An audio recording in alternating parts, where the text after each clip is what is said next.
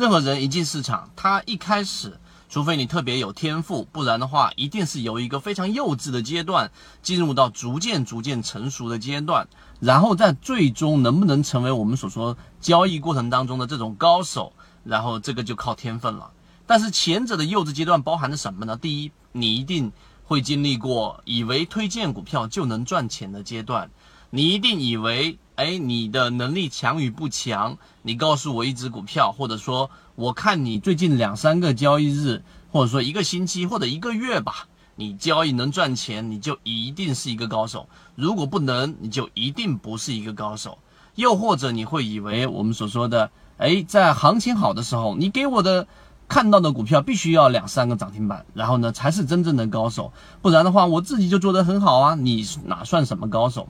这些我罗列的观点其实可以数出很多，但大部分都有一些共性，也就是表现出我们初期金融市场里面的投资的思维上的幼稚。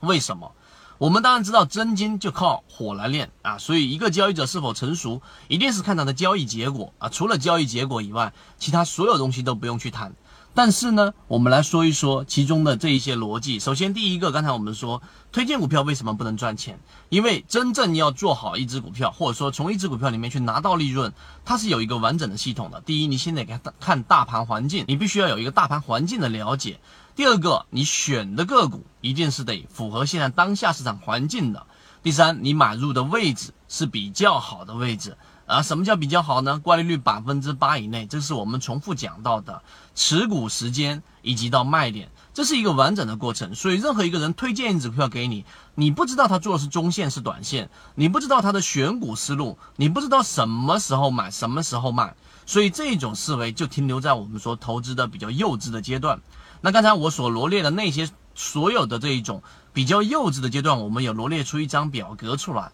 如果你对照，你还是有这样的思维，那么最终你很难做到持续的盈利。即使这一波行情你赚钱了，很快又会把利润给打回去。这是我们讲的第一个话题。那么怎么样从幼稚阶段进入到成熟阶段呢？有不同的路径呢。有些人他是靠我们所说的这一种长时间的积累，在市场里面交了很多的学费之后，痛定思痛，然后最终走向成熟。另外一种呢，它就会用时间的密度来补差，也就是说，我通过像我们从二零一六年做到现在的所有视频，从交易系统、交易心态到交易模块，所有的细节全部的录制完整版视频之后，你完整的听完，然后找到适合自己的盈利模式，最终在实战过程当中去交一部分学费，因为学费是必须要交的，你的弯路必须要走的，因为这些经验只有你走过，才会总结成自己的最终能力。最后才能真正的过渡到我们所说的成熟阶段，这是一个非常难的阶段啊，这是一个非常难的过渡，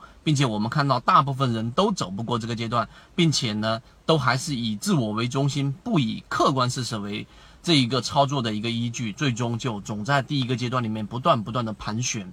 所以今天我们只是简单的说了一说，哎，幼稚阶段和成熟阶段的各种表现，以及怎么样做这个过渡。圈子从二零一六年到现在都分享模型，一方面是自己记录自己的交易系统，另外一方面可以帮助大家建立完整的交易系统。系统进化模型可以一步关注泽西船长公众平台。